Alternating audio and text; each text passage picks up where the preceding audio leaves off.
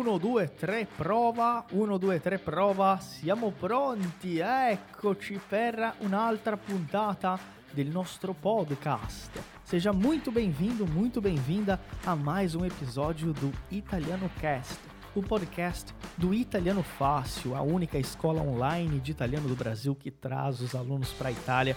E nesse episódio vai ser um prazer compartilhar um pouquinho mais das nossas aulas ao vivo, dos nossos bate-papos e de toda a nossa experiência em ensinar italiano com excelência. Então, vamos para o nosso episódio de hoje. Ti sto aspettando, un saluto grandissimo e andiamo avanti.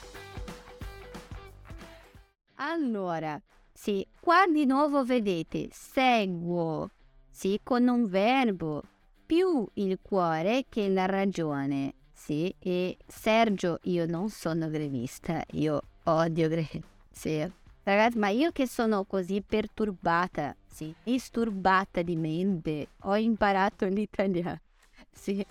Allora voi che siete persone normali, riuscite ad imparare, sì. Mm, esatto.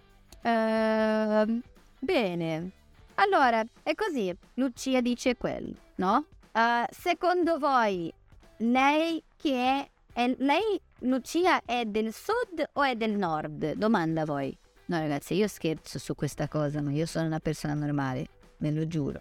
Sì. Lucia è del sud o è del nord? Esatto, è del sud calabrese, è la terra della famiglia di Ronaldo, la Calabria. Sì, Ronaldo ha origine calabrese di Calabria, no? E lei dice adoro Bologna, sì? Allora anche lei adora il nord, no? Ecco, basta questa cosa sud-nord, non è il mare. Bene, sì, lei adora Bologna, parla di questa cosa dei bolognesi e tutto, no? E poi c'è il nostro Nicola di Napoli, sì, c'è questo nostro Nicola di Napoli, che dice ogni volta che vado a Milano ci sono alcuni aspetti della città e dei milanesi che io invidio.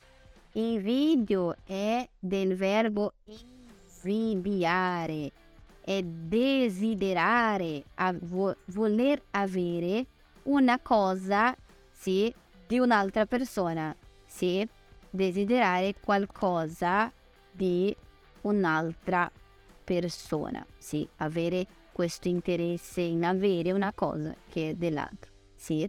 Lui dice, ogni volta che vado a Milano ci sono, esistono alcuni aspetti, esatto, bravi, invegiare, della città e dei milanesi che invidio, quali la loro efficienza, l'ordine, la puntualità dei trasporti, la capacità imprenditoriale, nonché organizzativa, il rispetto e addirittura e perfino, come dicevo in parte, inclusivi addirittura anche la nebbia, quando c'è quella nebbia, quella, quel fumo sì, che scende l'aria, sembra come nuvole nella città, la nebbia. Ma quando torno nella mia città e mi trovo di fronte, cioè trovo davanti a me, mi trovo di fronte gli stupendi panorami, sì, le viste, il chiasso per le strade, il chiasso è, sono quelle pietre, sì, delle, stra- delle strade antiche, uh, i colori caldi e la cucina. Penso che non cambierei mai la mia città. Ah, questo mai non c'è. Io ho messo. Non cambierei la mia città con nessun'altra al mondo. Sì? Insomma, amo il nord perché a loro piace più lavorare che chiacchierare. E amo il sud perché non più che furbi siamo autoironici, facciamo ironia con noi stessi e altruisti preoccupiamoci dei problemi altrui. Sì, Luisa è già difficile imparare l'italiano e vuoi ancora che impariamo la geografia. Io voglio che voi imparate, impariate la geografia, la storia, uh, la letteratura, uh, la produzione testuale. Io voglio che voi impariate tutto. È troppo. Vi sto chiedendo troppo. È così. Sì. Allora, lui è del sud, Napoli, sì, ma adora Milano e il nord. Sì, giusto. Allora, ragazzi, Massimo, Massimo, quel primo, sì, Massimo di Venezia. Sì, Leonardo da Vinci, Massimo di Venezia. Massimo di Venezia preferisce la cucina veneziana, la cucina del nord o la cucina del sud? No, ragazzi, le cosa leggeri. Chiasso Malù sono quelle pietre, sì, sono quelle pietre per terra che tu vedi, sono, sono quelle rocce delle vecchie strade mm, romane. Sì, sono quelli- quelle pietre delle strade romane, il chiasso. Perché qua al nord tu vedi che le strade sono ancora molto, sono più eh, moderne, non trovi molto quelle strade del tempo dell'impero, al sud molto ancora. Sì, il chiasso, sì, esatto. Allora, Massimo preferisce la cucina del sud, eh, giusto? Ecco, sono d'accordo con lui, ma Napoli per esempio è troppo pazza. E io ho conosciuto Napoli questo il mese se- ah, di settembre. È una città molto pazza. Mo- tu vedi ad esempio la gente, sì, la gente in, in motocicletta con i bambini e tutto. È una pazzia, è una città completamente pazza. Ma io adoro la gente di Napoli, io la adoro. La gente del nord, sì, ma come avremmo detto in portoghese, con ressalvas. sì, ma non tutti. Criminalità a Napoli. Guardate il video di Ronaldo sulla criminalità a Napoli. Posti da evitare, soprattutto le stazioni e vicinanze di sera, tarda sera e notte. Al- negli altri posti potete girare come volete. Sì.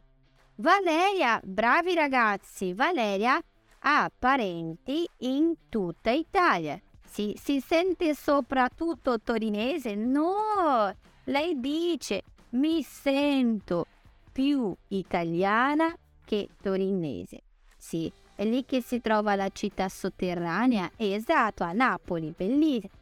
Nella città sotterranea, nel giro della Napoli sotterranea, se sotterranea è sotto la terra, la vecchia Napoli, sì, ehm, voi trovate, no, questi chiassi di cui sto parlando. Ragazzi, su, su riguardo alla cultura, Instagram di Italiano, Fa- eh, di Italiano Facile ha tanti video magnifici, molto belli.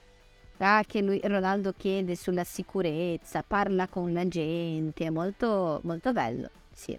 E poi Lucia, ragazzi, Lucia di dov'era? Di Calabria, no, non era della Calabria.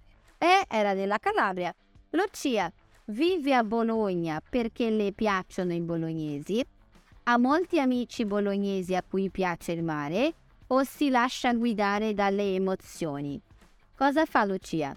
Sono stata a Napoli due volte. I giovani, i giovani guidano il motorino in fretta. È vero, Franci Leider. Io avrei detto Fran, poi Franci, poi Franci Leider. sì. Sì, esatto, Marta. Sono stata con i miei genitori. Loro hanno adorato. Sì. Penso che gli italiani del sud siano più belli. Ecco. Non lo so. Non posso dire questa cosa perché il mio italiano è del nord. Ma se posso dire, lui è uguale al nonno che è del sud. Allora, ecco, Lucia si lascia guidare dalle emozioni. Sì, ecco, si lascia guidare dalle emozioni. Lei dice, ah, più le emozioni, il cuore che la ragione, qualcosa.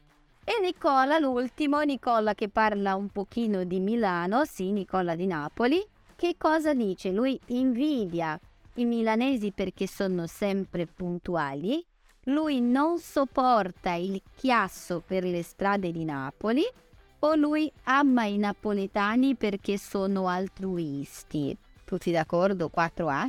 Nicola A. E diceva la, la loro efficie- l'efficienza, l'ordine, la puntualità dei...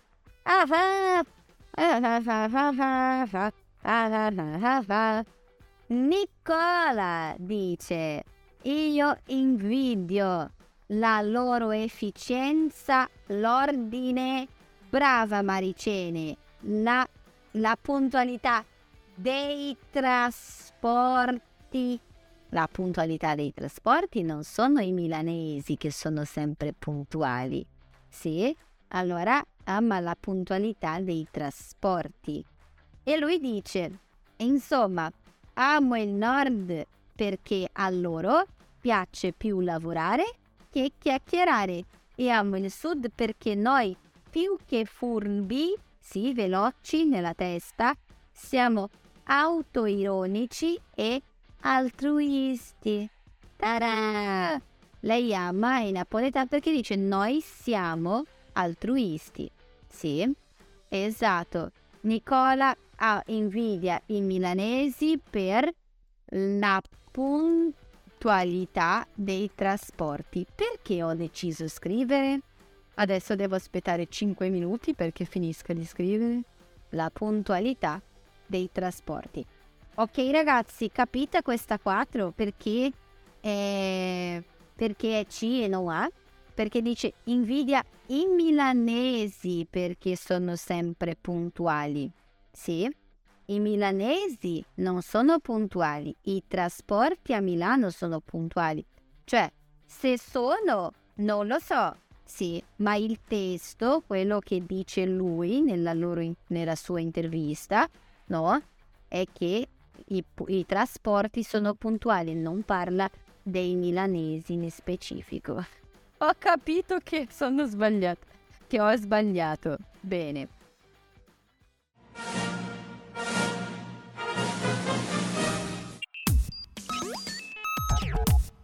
Se você está gostando desse episódio do nosso podcast, eu tenho uma curiosidade para compartilhar com você.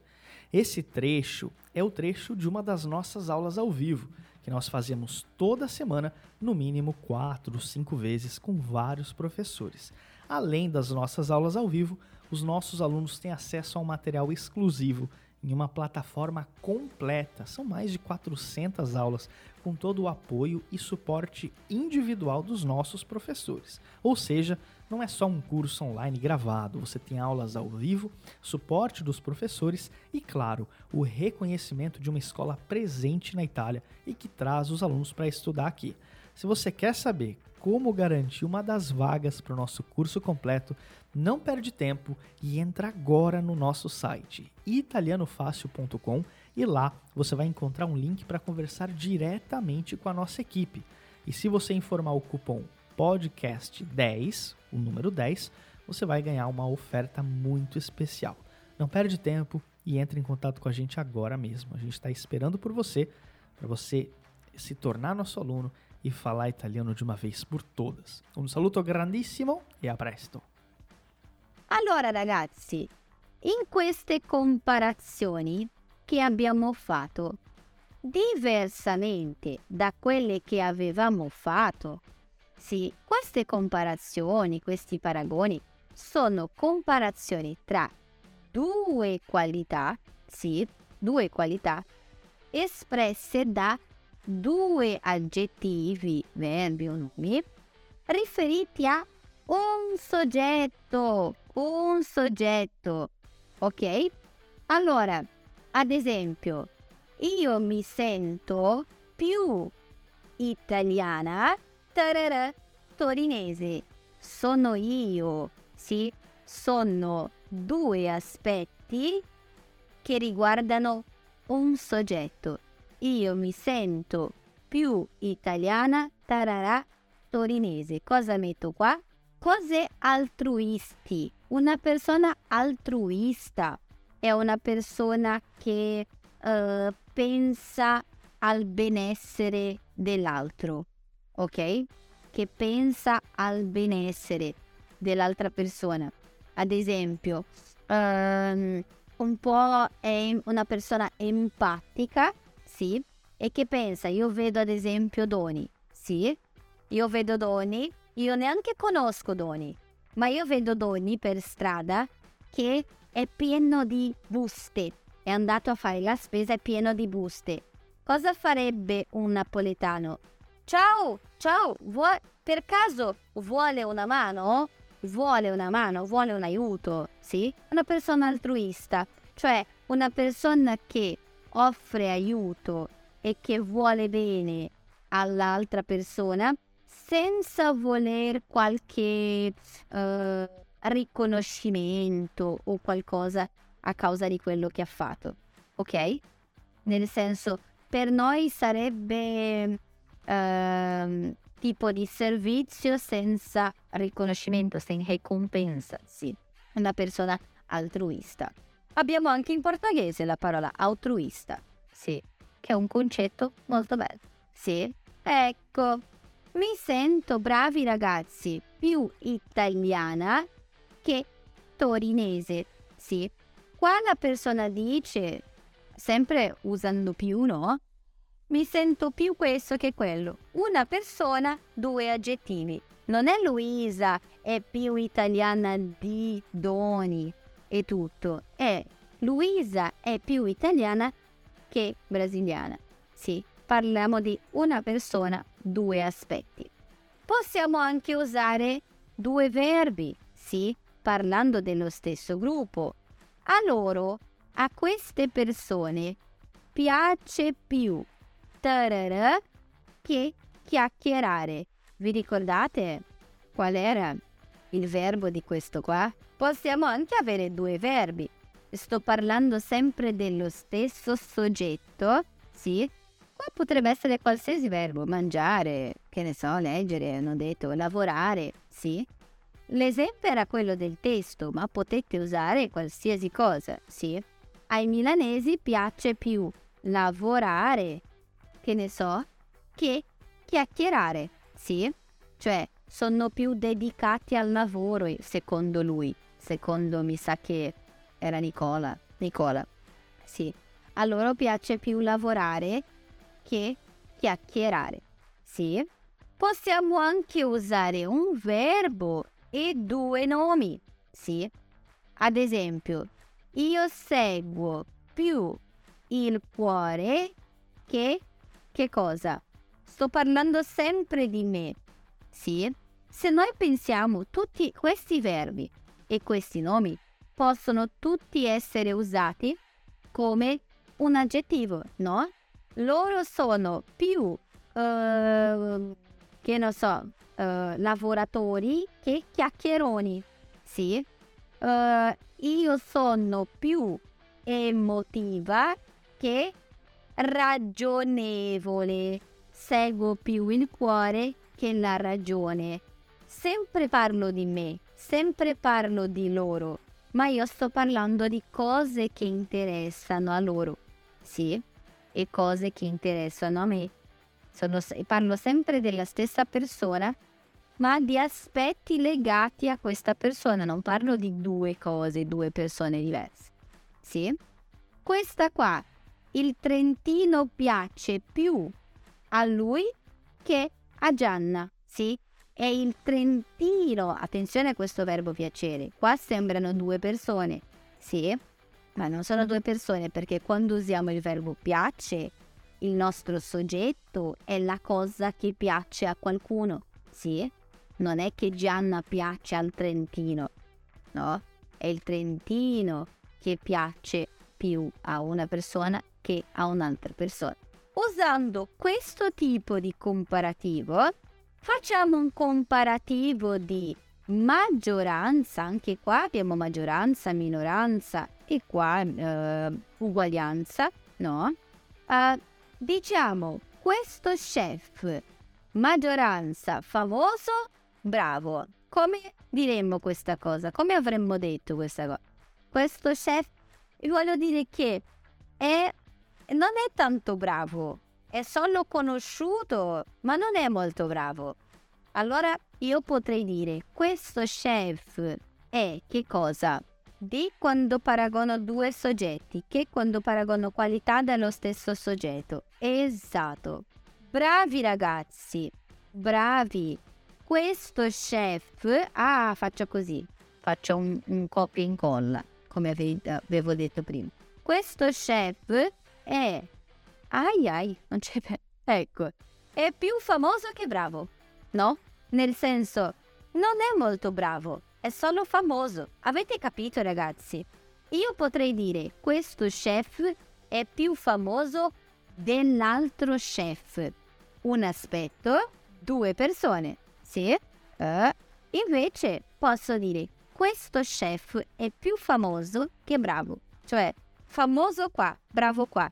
Avete capito la differenza?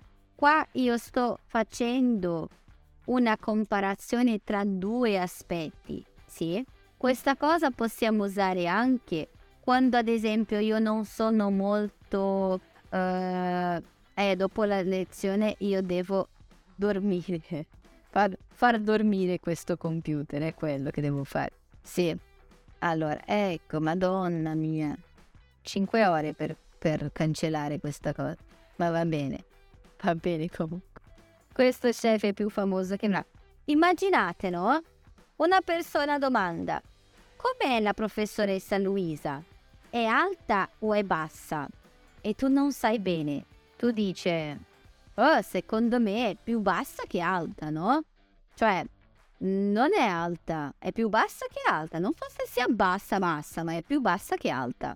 Sì, questo è un modo anche di... Uh, metto già in giallo, ragazzi. Questo è un modo anche di... Um, rispondere a una domanda che non sappiamo bene la risposta. Sì, un modo anche di metto in giallo. Datemi un minuto. Sto provando. Eh, sì, sto provando ragazzi, è il computer. Ve lo giuro. Ecco, questo chef è più famoso che bravo. Ok? Bene. Questa seconda. Alla, fa- alla festa di Carlo c'erano donne, uomini di minoranza come facciamo? Qua è nel senso di esserci. Come la professoressa Luisa, lei è intelligente, bella, è un po' pazza. Eh. Luisa è più pazza che normale.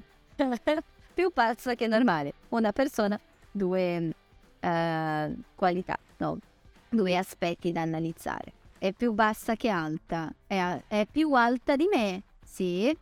È più alta, esatto, ma lui ha messo nella stessa frase due tipi di comparativi. La professoressa Luisa è più alta di me. Sì, posso dire che è più, ba- più alta che bassa. Sì. Ecco, questa è una percezione anche personale, no? No, io lo so, ma a me piace essere un po' pazza, ragazzi. sì. Grazie. Un bacio.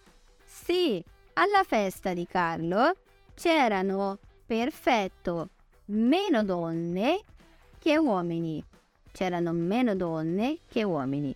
Sì, giusto. Perfetto. Bene, meno donne che uomini. Qua sto analizzando la presenza, questo esserci. Sì, ecco, c'erano meno donne che uomini. Sì.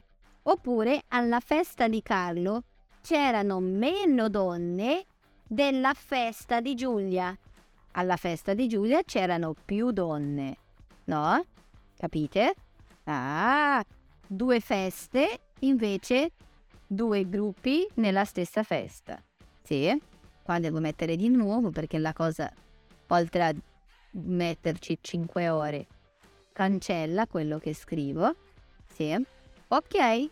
Vedete ragazzi la differenza? Bello, bello vedere quello. Sì, c'erano meno donne che uomini o alla festa di Carlo c'erano meno donne della festa di, uh, che ne so, nella festa di Giulia, come, come abbiamo detto. No?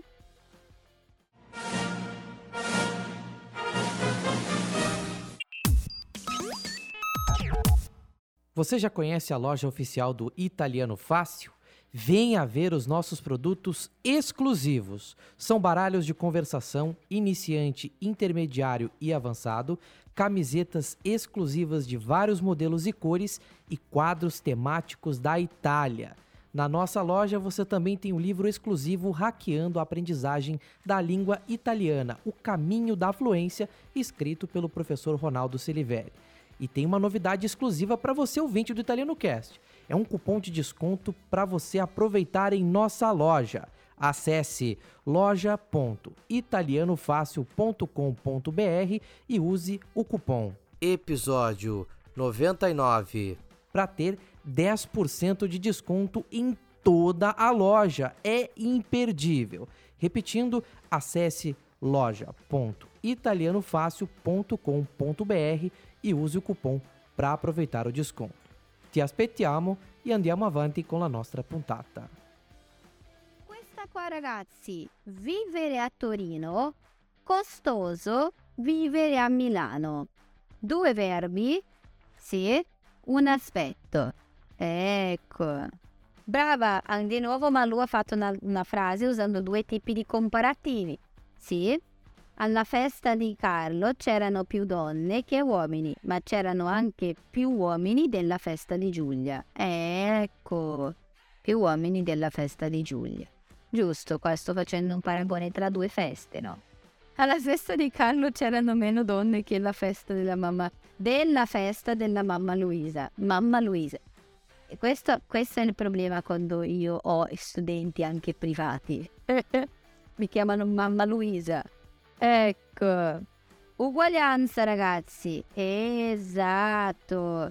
Vivere a Torino è tanto costoso quanto vivere a Milano. Giusto. Questo tipo di comparazione di uguaglianza è uguale tra i due tipi di comparativi. No? Uguale, uguale, uguale, uguale, uguale, uguale. Ta-da! Allora ragazzi, è tanto costo, madonna, quanto tempo ci mettiamo in questo PDF oggi? Mi sto arrabbiando un pochino. Beh, una cosetta ancora da vedere velocemente con voi. Sì, Vediamo se ci sono più esercizi, non mi ricordo quanti esercizi avevo messo. Vediamo se ci sono di più. Ta-da-da, ta-da-da-da. Questo PDF non funziona. Vai, cazzarola. Ecco, questa qua, ultima, allora facciamo solo più questo. Leonardo, dedicato, svogliato. Ragazzi, cosa significa svogliato? Svogliato è una persona che un po' non fa molta, non ha molta voglia di fare le cose. Svogliato. Sì? Vedete quei bambini che stanno tutto il giorno al telefono, non fanno niente. Sì? Svogliato, non ha voglia. Sì? Invece dedicato è una persona che si dedica, sì? Ecco. Leonardo, ecco, bravi. Due caratteristiche possibili per Leonardo. Esatto, svogliato senza voglia. Perfetto, perfetto Elaine. Sì? Svogliata sono io, dice Kelly. Non è vero, Kelly. Se tu fossi svogliata non saresti neanche qua. Sì. Leonardo è più dedicato che svogliato. Sì? Allora, immaginate che c'è uh, il giorno in cui le maestre ricevono le mamme sì, per parlare degli studenti e tutto. E la mamma chiede, com'è Leonardo? Eh, non diciamo, Leonardo nella scuola, la scuola non è molto dedicato, ma è più dedicato che svogliato, non è che sia svogliato, avete capito? Ah, tarana.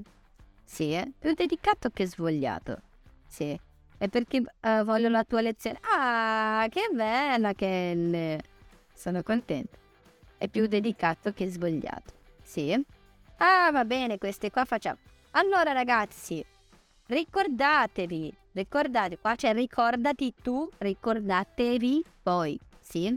Quando facciamo un paragone tra due cose riguardo a un aspetto, sì, uh, usiamo di quando facciamo un paragone tra due aspetti riguardo a una stessa cosa, usiamo che. Ok? Ecco, Svogliato è come pigro.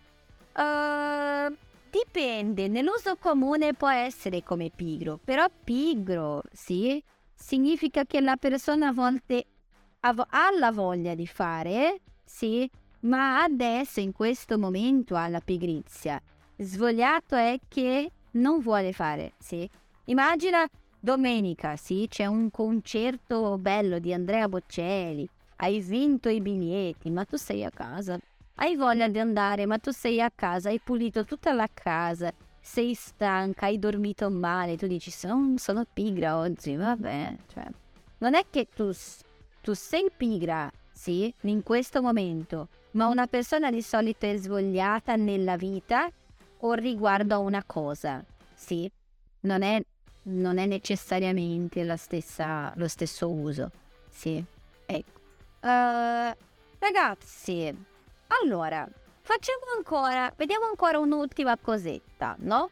Noi abbiamo qua una pubblicità, una pubblicità con un posto, sì, che dice, dice così la pubblicità, viviamo nella città più bella del mondo, più bella del mondo. Non rovinarla con una brutta pubblicità, sì, non rovinarla con una pu- brutta pubblicità.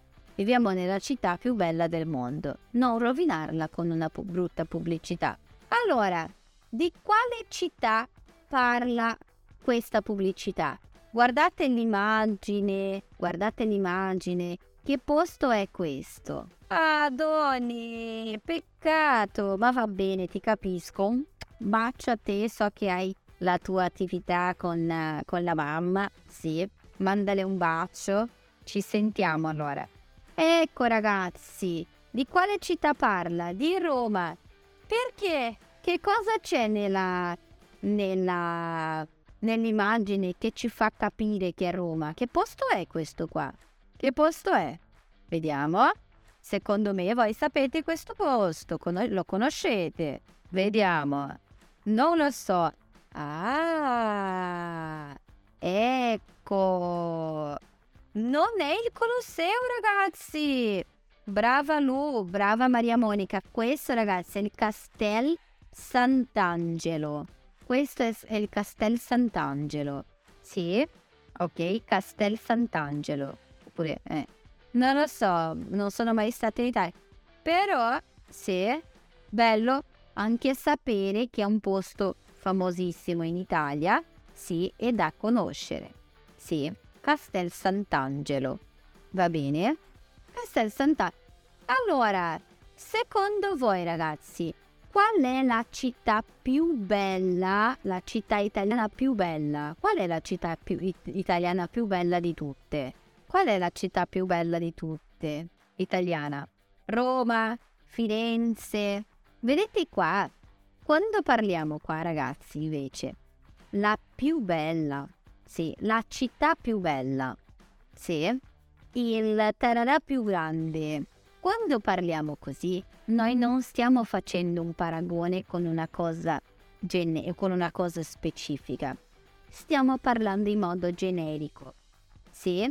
Diciamo, allora una persona, Maria Aparecida, dice la città italiana più bella è, sì, Firenze. Firenze è la città italiana più bella perché è la città più italia- italiana più bella di tutte le altre città italiane. Sì? Ah, Tati dice, secondo me non c'è la città più bella, ma c'è il momento o anche la compagnia giusta. Tutto dipende dal momento della nostra vita. Sono d'accordo, sì, sono d'accordo. Per me, io Luisa, la città più bella d'Italia è Monterosso al mare, ma per il momento che ho vissuto lì, sì, è una cosa molto... la prima volta in Italia, un posto bellissimo, un giorno di sole, c'è una statua bellissima di San Francesco d'Assisi, che è il santo che ammiro. Allora, sono d'accordo, è una cosa molto, è molto soggettiva, no? Per un momento della vita. Bene, allora ragazzi, quando diciamo così, sì, uh, quando mettiamo le cose più belle, tararà, più belle del mondo. Be- io sto facendo un, non una, un paragone, ma io sto facendo superlativo. Non è una comparazione, non è un paragone, non è una cosa comparativa, è una cosa superlativa, cioè è la più o la meno di tutte le altre cose. Sì? Se è un superlativo, superlativo di maggioranza, se è un superlativo di maggioranza, io dico che l'albergo, il principe, è il, il, cioè questo il come quello, sì, è il tararà grande della città. Cosa metto qua? È il se di maggioranza. Esatto. Perfetto. È il più grande della città. È il più grande della città. Sì? Allora, diciamo più grande della città di tutti gli alberghi della città. Chi è il calciatore più ricco del mondo? Cosa mettiamo qua? Chi è il calciatore più ricco del mondo? Come completiamo questa seconda frase? Giusto! Chi è il calciatore più ricco del mondo? Quando io uso questa frase, io sto dicendo, non sto dicendo che lui è più ricco di qualcun altro. Non sto dicendo che è più ricco che povero. Sto dicendo che è il più ricco di tutti. Sì. Chi è il calciatore più ricco del mondo? Sì, non lo so, sapete voi. E questa terza, no? La spiaggia dei conigli in Sicilia è la spiaggia superlativo di maggioranza. Tararà bella d'Italia. Come completiamo questa terza? Di nuovo. Esatto, di nuovo più, no? La, la spiaggia dei conigli, sì, in Sicilia è la spiaggia più bella d'Italia. Più bella d'Italia, sì, più bella d'Italia. Bene, più grande, il più piccolo, più ricco, la più bella, sempre così. Articolo più o meno e aggettivo, sì, di qualcosa, di tutte le altre, del mondo, della città e tutto. Sì?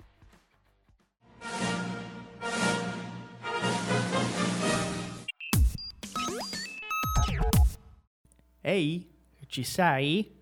Ci sei è uma forma de dizer: você tá aí? Eu estou passando aqui só para dar uma dica importante durante o nosso episódio. Toda vez que você vê uma palavra que você não conhece, ou toda vez que você vê alguma expressão que você não lembra ou talvez não tenha entendido, pausa, volta um pouquinho e tenta anotar essa expressão.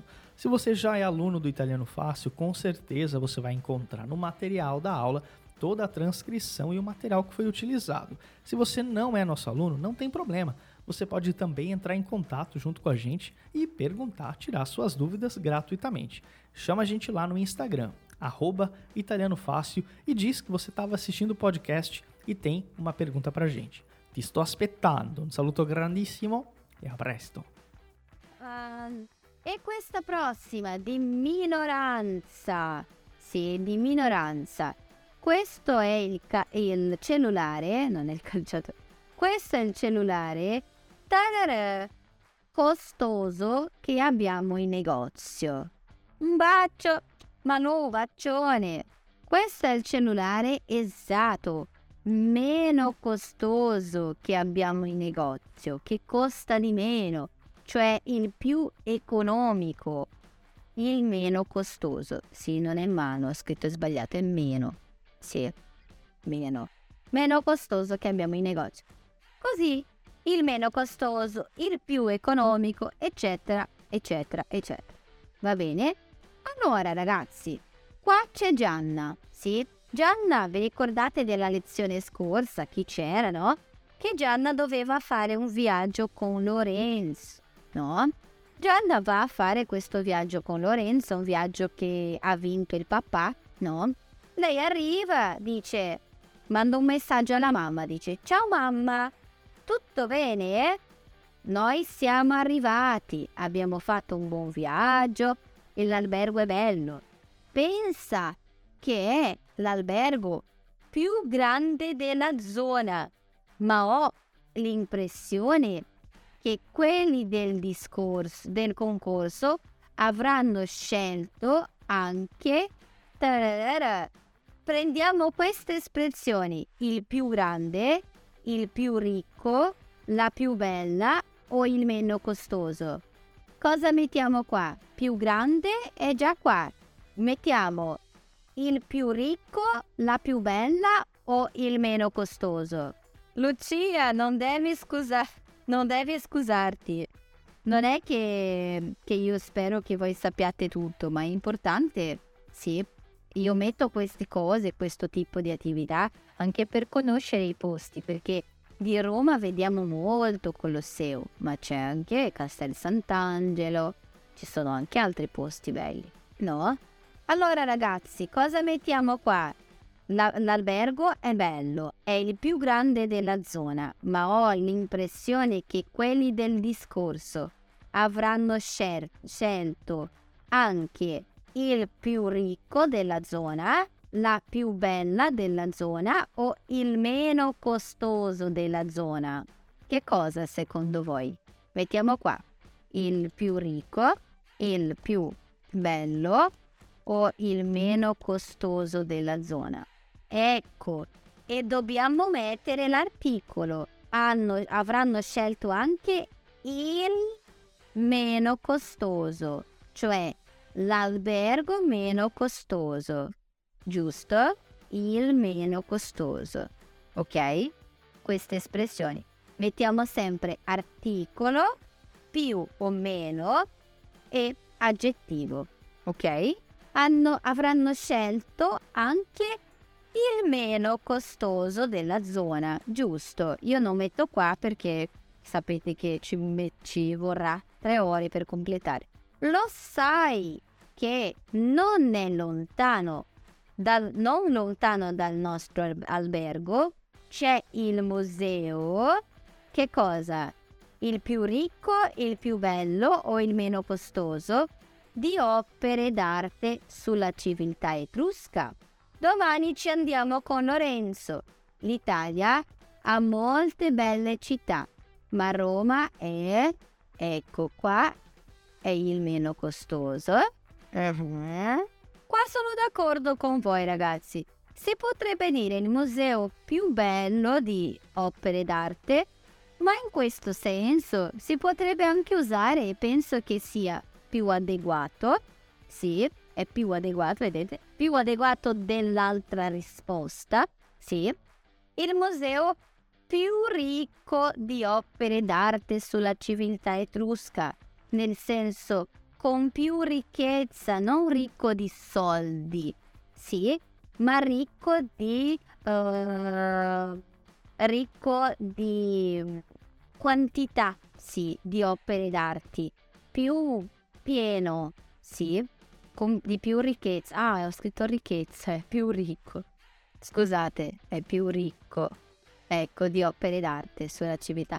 Anche perché, giusto, Roma è più bella. L'Ita- allora, Roma è più bella di che cosa? Se io dico è più bella, questo è importante ragazzi.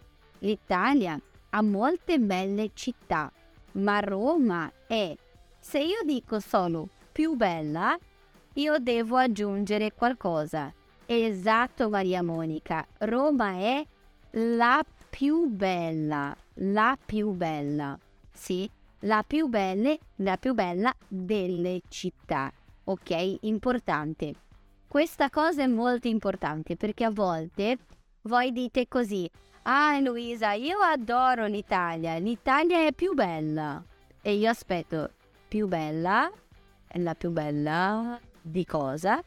Sì, la più bella de- è la più bella eh, è il più bel paese. Sì, è, è molto bella. È pi- L'Italia è più bella della Francia. Sì, ci sono modi e modi di dire. Se io dico l'Italia è più bella, punto, non ha nessun senso. L'Italia è più bella. È più bella di che cosa? È la più bella. Tra che cosa? Sì, è la più bella. È più bella del Brasile. È più bella che brutta. Sì, Invece se volete solo dire che è molto, è molto, è molto bella, è il più bel paese, è più bella che brutta, è più bella del Brasile, sì, ma solo l'Italia è più bella, appunto, non usiamo, sì. Ecco, allora, questo è il nostro superlativo relativo. Per finire, noi abbiamo un altro tipo di superlativo che è facilissimo e noi vediamo in due secondi. Esempio, quando abbiamo un fumetto, no? Il fumetto, qualcuno chiede alla ragazza, ti è piaciuta Roma? Che cosa risponde la ragazza? Sì, molto. Per me Roma non è solo bella, è buonissima o è bellissima? Per me Roma non è solo bella, è buonissima o è bellissima? Ecco, non è solo bella. L'Italia è, ecco, è bellissima. Qua noi abbiamo questo superlativo. Perché noi abbiamo due tipi di superlativo? Sì, tornate qua. Questo è il superlativo relativo.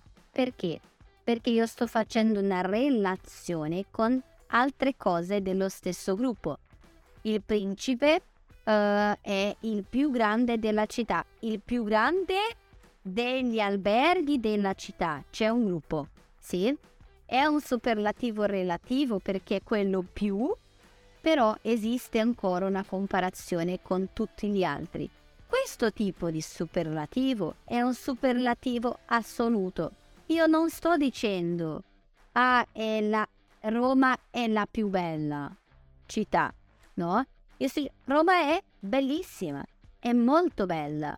Non sto facendo nessun tipo di comparazione, non sto mettendo Roma dentro un gruppo di cose che devo dire che quella è più bella di tutti gli altri. No, Roma è bellissima, superlativo assoluto. Sto parlando solo di Roma, non sto mettendo in un gruppo. Sì, anche qua una persona domanda com'era l'hotel? Com'era l'hotel? E l'uomo dice l'hotel una delusione.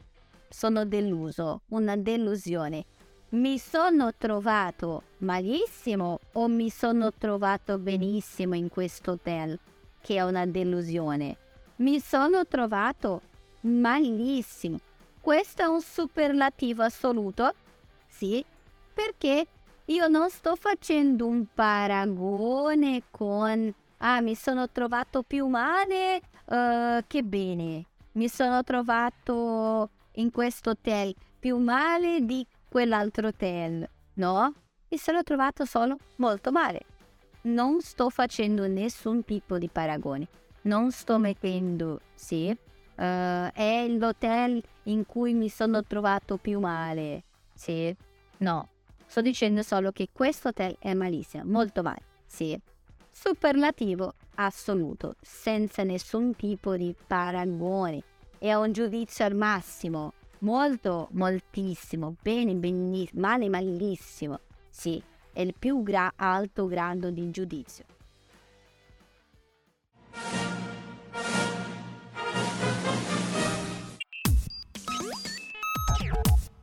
Tem uma dúvida muito importante. Você já viu a nossa página oficial no Instagram?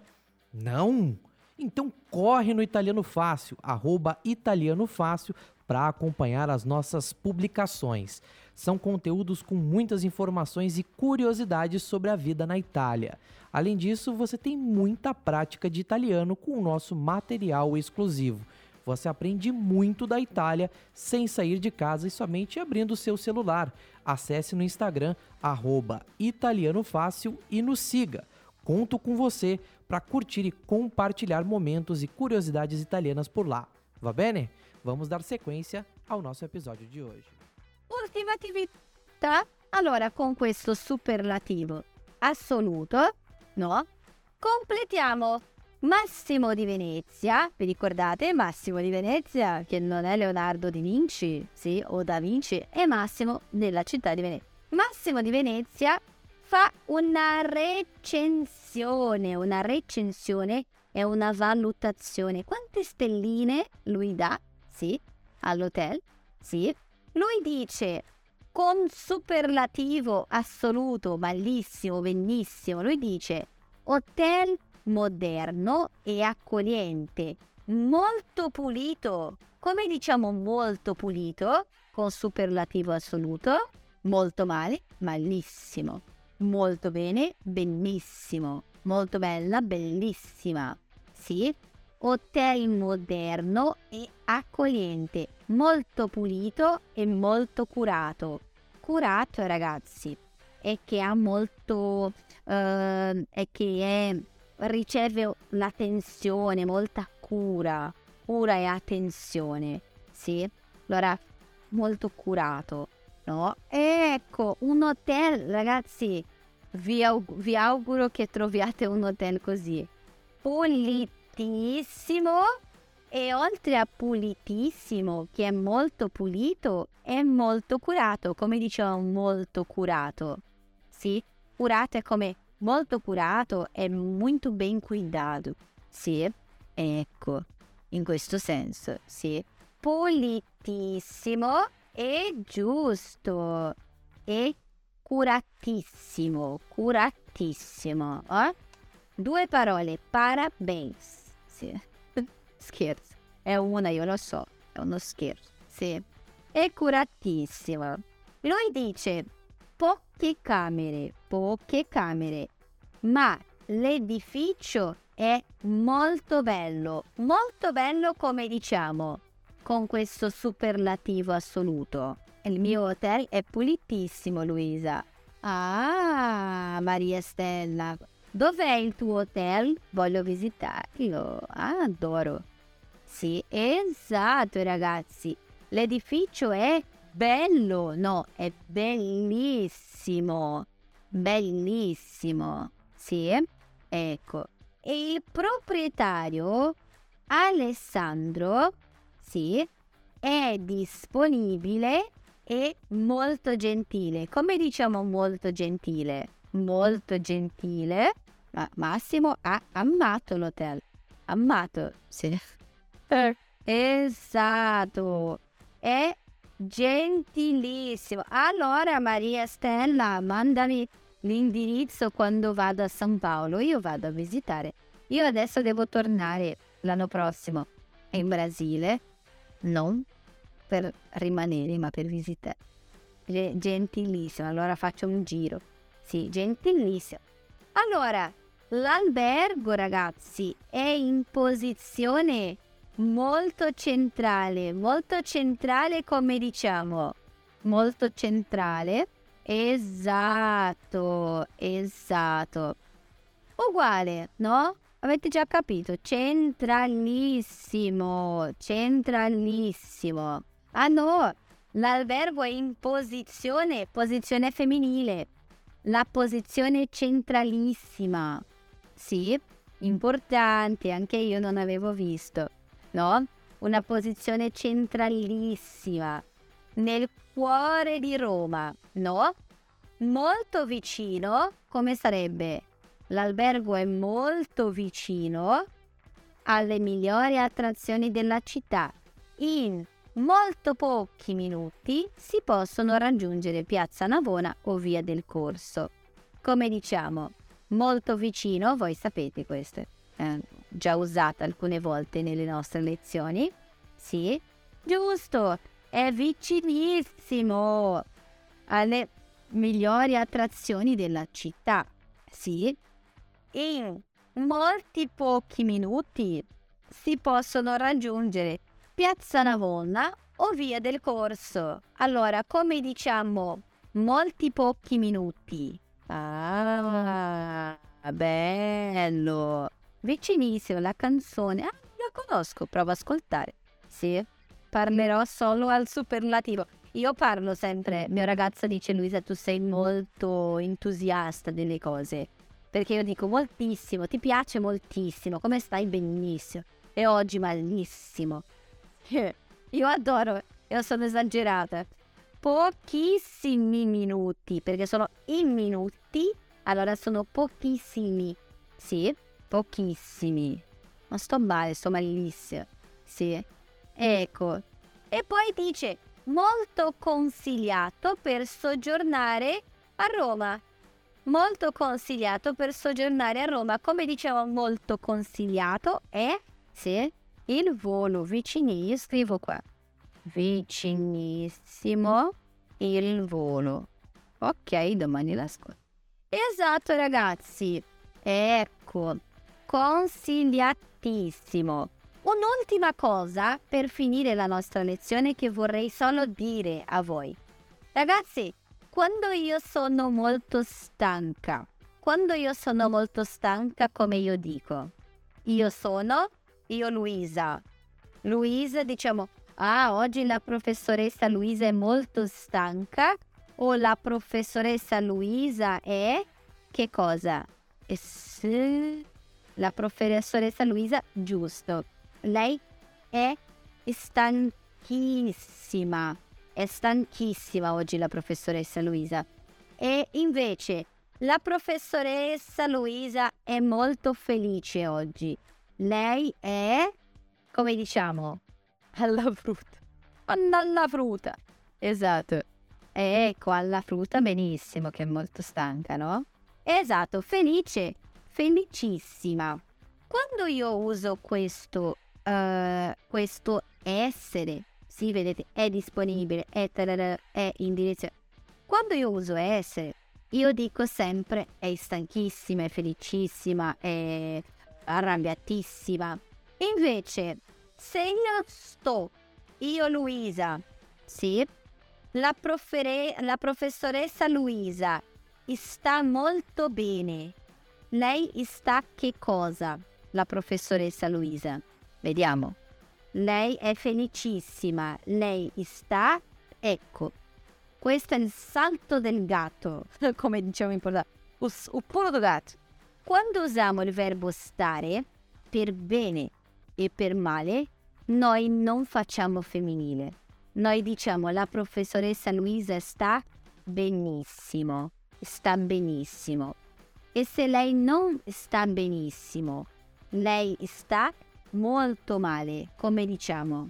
Importante. Questa è una cosa che io sbagliavo, sì, per questo vi dico, lavorando adesso con questo uh, superlativo, mi sono ricordata di dire, quando usiamo verbo essere, diciamo è stanchissima, è felicissima, è stanchissimo, è felicissimo è pigrissima, molto pigra, pigrissimo. Quando usiamo il verbo stare, noi diciamo io sto benissimo, sia uomo che donna. Sì, sto benissimo, ok? O sto malissimo. Perché mi chiede Maricene?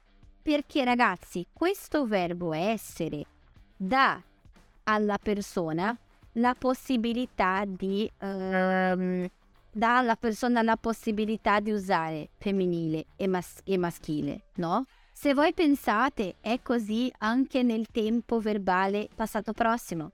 Quando diciamo che una persona andare al passato, diciamo che lei è andata e lui è andato.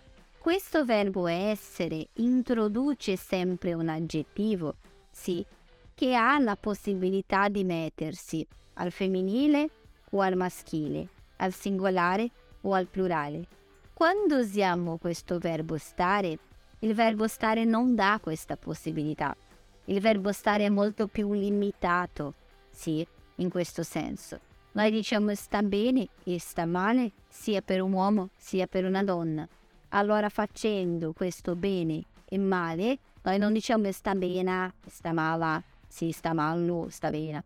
Allora facciamo sempre il superlativo assoluto al maschile, sì, come se fosse una forma base, perché sapete che la forma base per ogni aggettivo, ogni nome in italiano è sempre il maschile singolare. Sì, ad esempio, prendete una prova del B1.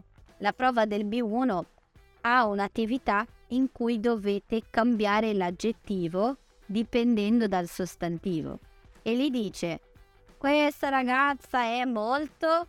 Tra parentesi c'è la forma base. Dice basso. La forma base è maschile, singolare, sì? È molto basso e tu devi dire se basso, bassa, bassi, bassi, sì? Stare molto più limitato in questo senso. Verbo essere dà la possibilità a un aggettivo di mettersi al plurale, al singolare, al femminile, al maschile. Quando usiamo stare è più limitato, usiamo sempre la forma base, sto bene, sto male. È importante, quando rispondiamo a una domanda, come stai? Se io sto bene o sto male e rispondo con queste parole, io dico sto bene, sto male. Se io uso un altro aggettivo che io devo mettere al femminile, al maschile, noi siamo al plurale, sì, o al singolare, io devo sempre usare siamo. Sì, io sono, il verbo essere, io sono, oggi non sto stanca, oggi io sono stanca, oggi io non sto arrabbiata, io sono arrabbiata, ok? Perché il verbo essere che ci dà questa possibilità di cambiare arrabbiato o arrabbiata, siamo arrabbiati, ok? Verbo essere, va bene? Allora noi stiamo dopo questa lezione benissimo. Stiamo benissimo, non stiamo benissimi, ma noi siamo contentissimi e io sono contentissima della vostra partecipazione. Ringrazio enormemente, sì, per sempre la presenza di tutti, per le risposte, sono molto contenta. Sì, dopo questa bella lezione sto benissimo, brava Tatti. Sì. Grazie mille ragazzi della vostra presenza, della vostra cura, sì, dell'attenzione. Un bacione gigante a tutti, quelli del club VIP. Ci vediamo domani, sì. Ed è quello. Un bacio. A domani. Sì, buon riposo. Anche io vado a riposare. Va bene? Grazie colonnello Elaine. Sì. Poi bacio amore. Ciao, buon riposo a voi. È stato un piacere enorme averti qui con noi per un'altra puntata del nostro podcast ufficiale. Ci vediamo in un'altra puntata. Grazie mille e a presto. Foi um prazer enorme receber você para mais um episódio do nosso podcast aqui do Italiano Fácil. Eu espero ver você em mais um episódio em uma próxima puntata. Muito obrigado, grazie mille e até a próxima.